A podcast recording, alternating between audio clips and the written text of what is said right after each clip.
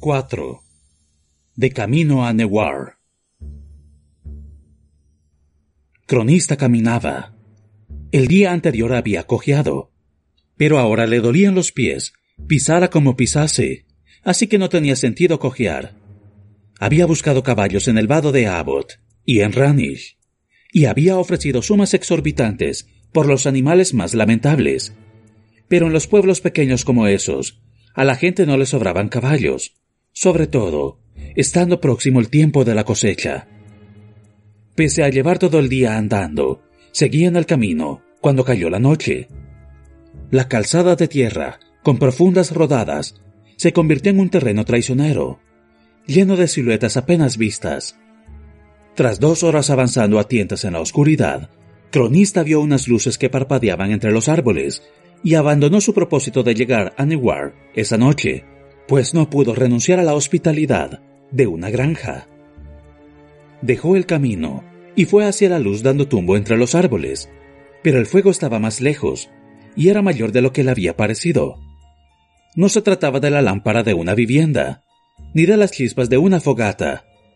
Era una hoguera que ardía con fiereza entre las ruinas de una casa, de la que solo quedaban dos muros de piedra desmoronizados. Acurrucado en la esquina que formaban esas dos paredes, había un hombre. Llevaba una capa con capucha y se abrigaba con ella como si fuera un día de pleno invierno y no una templada noche de otoño. Las esperanzas de cronista aumentaron cuando vio un pequeño fuego de cocinar con un caso colgando encima. Pero al acercarse, percibió un olor desagradable que se mezclaba con el humo de la leña. Apestaba a pelo quemado y a flores podridas. Rápidamente, Cronista decidió que fuera lo que fuese, lo que ese hombre estuviera cocinando en el caso de hierro, él no quería probarlo. Sin embargo, la perspectiva de sentarse junto al fuego era mejor que la de acurrucarse en la cuneta. Cronista entró en el círculo de luz que proyectaba la hoguera.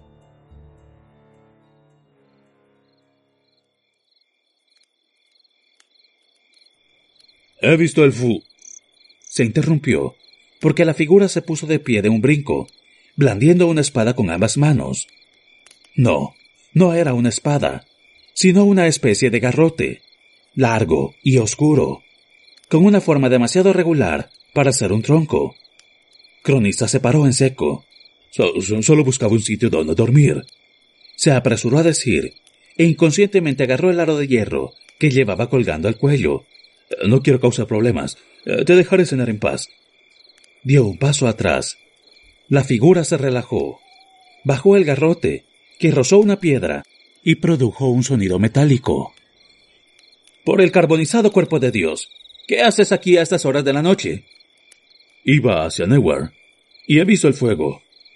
¿Y te has dirigido en plena noche hacia un fuego desconocido? El hombre encapuchado sacudió la cabeza. Será mejor que te acerques. Le hizo señas para que se aproximara y el escribano se fijó en que el individuo llevaba puesto unos gruesos guantes de cuero. ¿Qué tal nos asista? ¿Has tenido mala suerte toda la vida? ¿O la reservabas toda para esta noche? No sé a quién esperas, dijo Cronista, y todavía retrocedió un paso más. Pero estoy seguro de que prefieres hacerlo solo. Cállate y escucha, replicó el individuo con aspereza. No sé cuánto tiempo nos queda. Miró hacia abajo y se frotó la cara. Dios, nunca sé cuánto tengo que decir. Si no me crees, pensarás que estoy loco. Y si me crees, te asustarás y será peor. Volvió a mirar hacia arriba y vio que Cronista no se había movido. Ah, ven aquí, maldita sea. Si te vas ahora, eres hombre muerto. Cronista miró por encima del hombro, hacia el oscuro bosque. Ah, ¿Por qué? ¿Qué hay allí afuera? El hombre lanzó una breve y amargada risotada y sacudió la cabeza, exasperado. ¿Quieres que te diga la verdad? Se pasó las manos por el pelo y al hacerlo se bajó la capucha. La luz de la hoguera iluminó un cabello de un rojo increíble y unos ojos de un verde asombroso e intenso. Miró a Cronista como si se midiera con él. Demonios, dijo, demonios con formas de arañas enormes y negras. Cronista se relajó. Los demonios no existen. Por su tono de voz, era evidente que había pronunciado esas palabras muchas, muchas veces. El pelirrojo soltó una risotada de incredulidad. ¡Ja! Bueno, en ese caso supongo que podemos marcharnos todos a casa. Y le lanzó una sonrisa de loco a Cronista. Mira, supongo que eres un hombre instruido. Eso lo respeto y en gran parte tienes razón. Adoptó una expresión más seria. Pero aquí y ahora, esta noche, te equivocas. Te equivocas de plano. Cuando lo comprendas, no querrás estar al otro lado de la hoguera.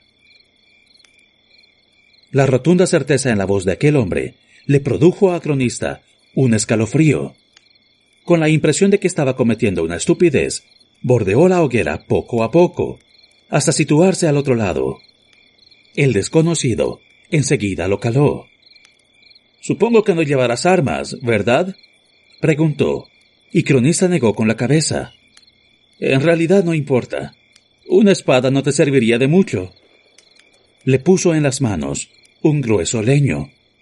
Dudo que consigas darle alguno, pero vale la pena intentarlo. Son rápidos. Si se te sube uno encima, tírate al suelo. Intenta caer sobre él y aplastarlo con el cuerpo. Rueda por el suelo si logra sujetar a uno, lánzalo al fuego. Volvió a ponerse la capucha y siguió hablando, muy deprisa. Si llevas alguna prenda de repuesto, póntela. Si tienes una manta, podrías envolver. De pronto se interrumpió y miró más allá del círculo de luz. Quédate con la espalda pegada a la pared, dijo de pronto, y levantó el garrote de hierro con ambas manos. Cronista miró más allá de la hoguera. Una silueta oscura se movía entre los árboles.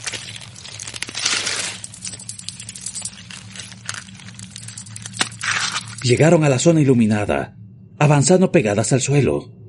Eran unas siluetas negras, con muchas patas y del tamaño de ruedas de carreta. Una, más rápida que las demás, se dirigió hacia la luz sin vacilar, moviéndose con la inquietante y sinuosa velocidad de un insecto que se escabulle.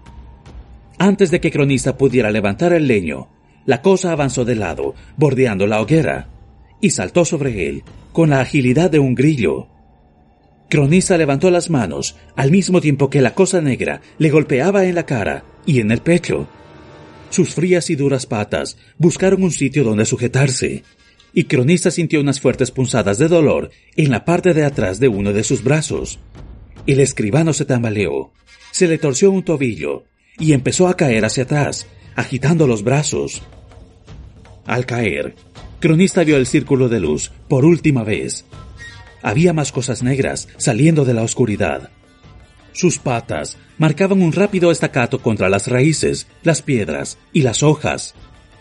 Al otro lado de la hoguera, el hombre de la capa sostenía su garrote de hierro en alto con ambas manos. Estaba completamente inmóvil, completamente callado, esperando. Cronista todavía estaba cayendo hacia atrás, con esa cosa negra encima, cuando notó una sorda y oscura explosión. Se había golpeado la cabeza contra la pared de piedra. Todo se ralentizó alrededor, se volvió borroso y finalmente negro.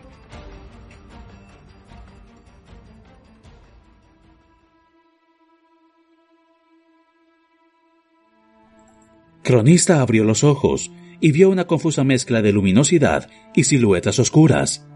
Le dolía la cabeza.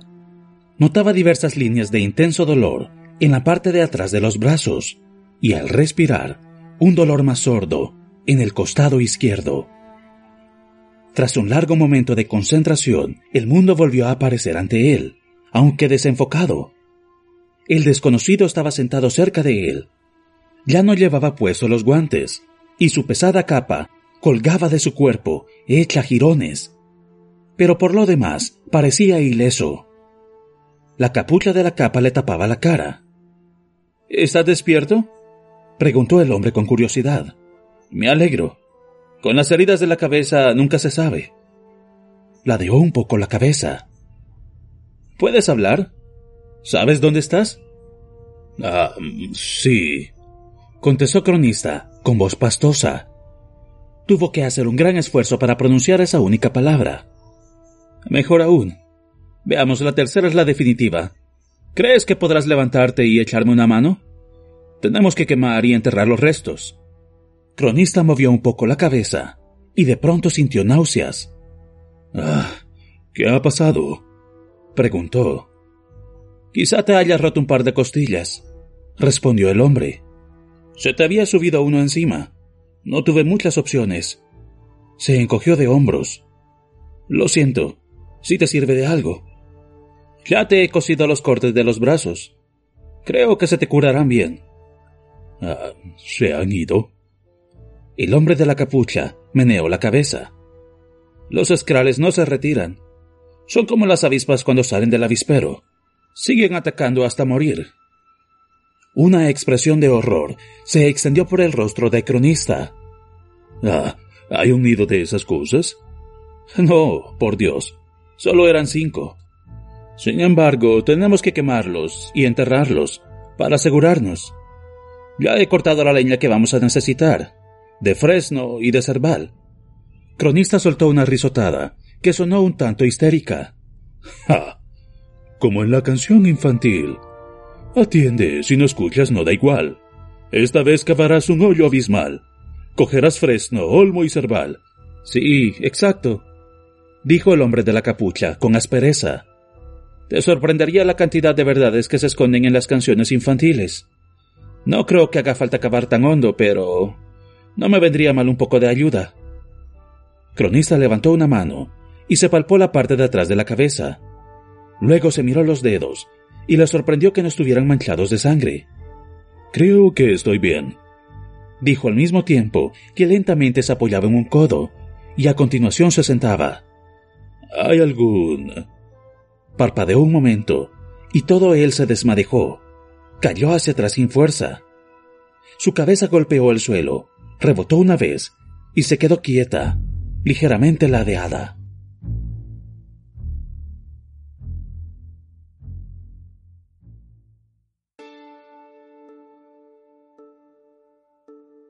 Coat esperó largo rato, pacientemente sentado, observando al hombre inconsciente.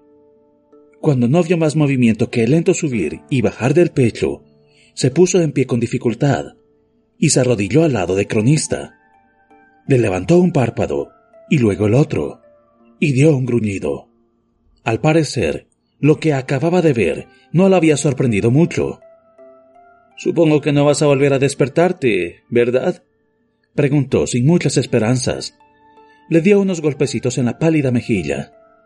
No, no lo creo. Una gota de sangre cayó en la frente de Cronista, seguida rápidamente de otra. Coat se enderezó y le limpió la sangre a Cronista lo mejor que pudo. No fue fácil, porque también tenía las manos ensangrentadas. Lo siento, dijo distraídamente. Exhaló un hondo suspiro y se quitó la capucha. Tenía el rojo cabello apelmazado y adherido al cráneo, y media cara cubierta de sangre seca. Poco a poco empezó a quitarse los rezos de la capa. Debajo llevaba un delantal de herrero, cubierto de grandes tajaduras. Se lo quitó también, revelando una sencilla camisa gris de tejido artesanal. Tenía el brazo izquierdo y los hombros oscuros y mojados de sangre. Coat hizo ademán de empezar a desabrocharse la camisa, pero entonces decidió no quitársela. Se puso trabajosamente en pie, cogió la pala y poco a poco, con mucho dolor, empezó a cavar.